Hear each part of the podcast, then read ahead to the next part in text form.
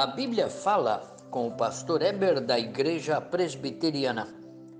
1 João capítulo 3 e o verso 6 diz assim a palavra de Deus: Todo aquele que permanece nele não vive pecando. Todo aquele que vive pecando não ouviu nem o conheceu. Amém.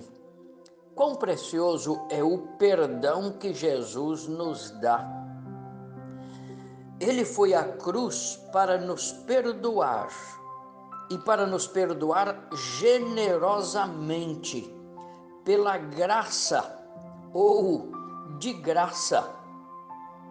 A todo salvo, ele perdoou todos os seus pecados do passado, do presente e do futuro. Deus é tão bom que inclui até os pecados não confessados. É como os nossos filhos, que não confessam a nós, os pais, e nem pedem perdão quando nos ofendem, mas são recebidos em nossa casa e em nossa mesa, comem e desfrutam de tudo em nossa casa. Deus é muito melhor e faz muito mais porque perdoa os nossos pecados, todos eles. Perdoa os pecados daqueles que estão afastados da igreja e até morrem em algum pecado sem que tenham confessado. Foi isto que Jesus disse em Mateus 7, verso 11: Se vocês que são maus sabem dar boas coisas a vossos filhos, muito mais, muito mais o vosso Pai celeste. É como os nossos filhos, mesmo quando moram longe, quando são rebeldes e vêm à nossa casa, são muito bem recebidos, participam de tudo na nossa mesa, desfrutam de tudo da nossa casa. Se nós fazemos assim, imagina Deus em sua bondade infinita. Portanto, imagina como ficou o filho pródigo depois que voltou para casa pedindo perdão e foi recebido pelo pai com um abraço, com festividade e comemoração, porque ele estava perdido e foi achado. Viveu na sujidade do mundo, mas foi perdoado. Imagine aquela mulher apanhada em flagrante adultério e Jesus diz: Perdoado está o seu pecado, vai e não peques mais. Imagina como ficou Zaqueu depois de um ótimo diálogo esclarecedor, espiritual com o Senhor Jesus, foi perdoado e a partir dali teve nova vida e confessou que não mais ia viver no pecado que vivia até então. Imagina como ficou Saulo, aquele perseguidor e inimigo da igreja, depois que foi perdoado. O coração dele se inclinava para servir ao Senhor Jesus, para viver em comunhão com Ele e para honrá-lo, testemunhando e pregando a palavra do Senhor Jesus.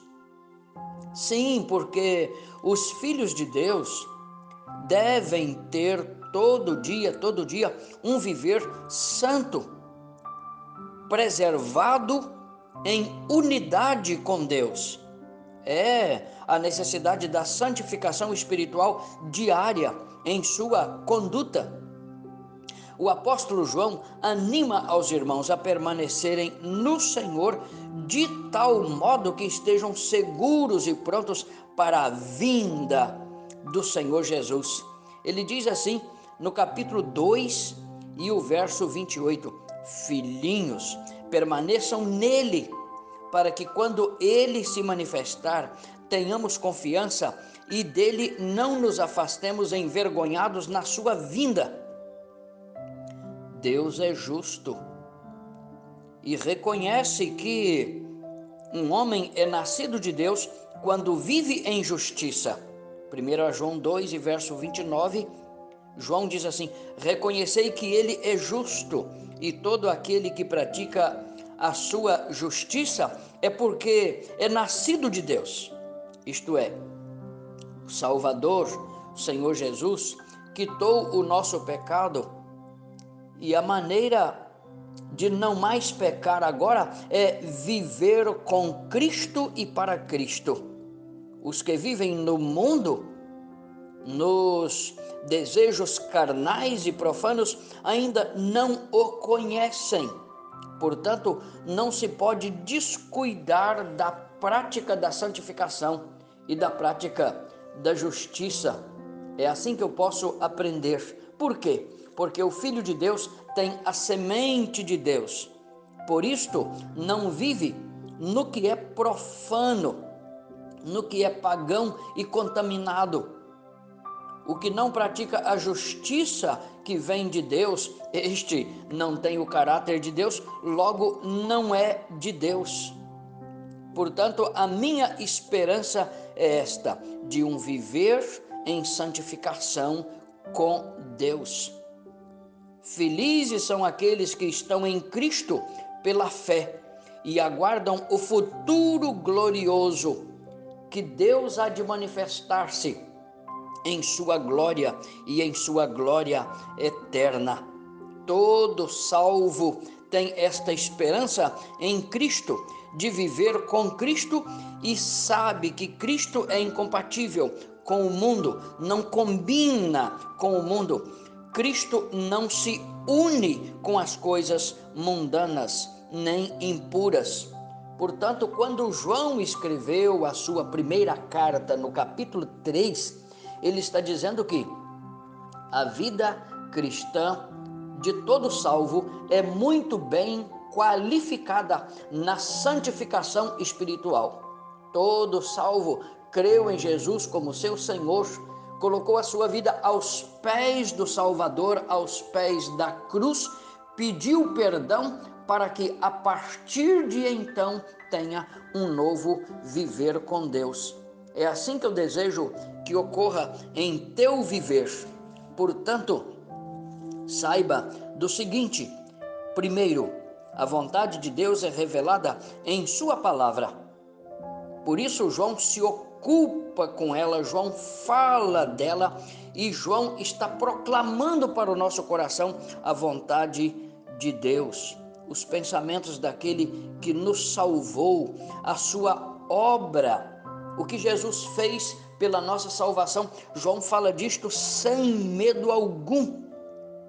Em segundo lugar, João está dizendo na sua carta que Jesus é o nosso modelo, um modelo santo, glorioso, um modelo de honra, um modelo supremo para que possamos segui-lo. Jesus é o nosso exemplo para que possamos viver cada dia enquanto estivermos aqui nesta terra.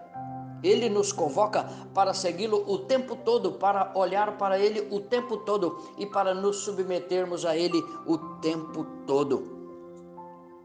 Em terceiro lugar, João está dizendo que todo salvo deve contentar-se em parecer com Cristo, deve lutar para parecer com Cristo, deve ter gratidão na sua alma diante de Deus que o perdoou e o salvou e deve ter prontidão nos seus passos para honrá-lo de todo o coração e de toda a alma, no nome do Senhor Jesus. Amém.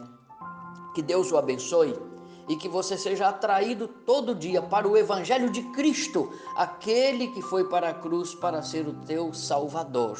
E que Deus te capacite para que você possa honrá-lo e bendizê-lo com gratidão na tua alma transbordando teu coração de prontidão para viver com Jesus como teu Salvador.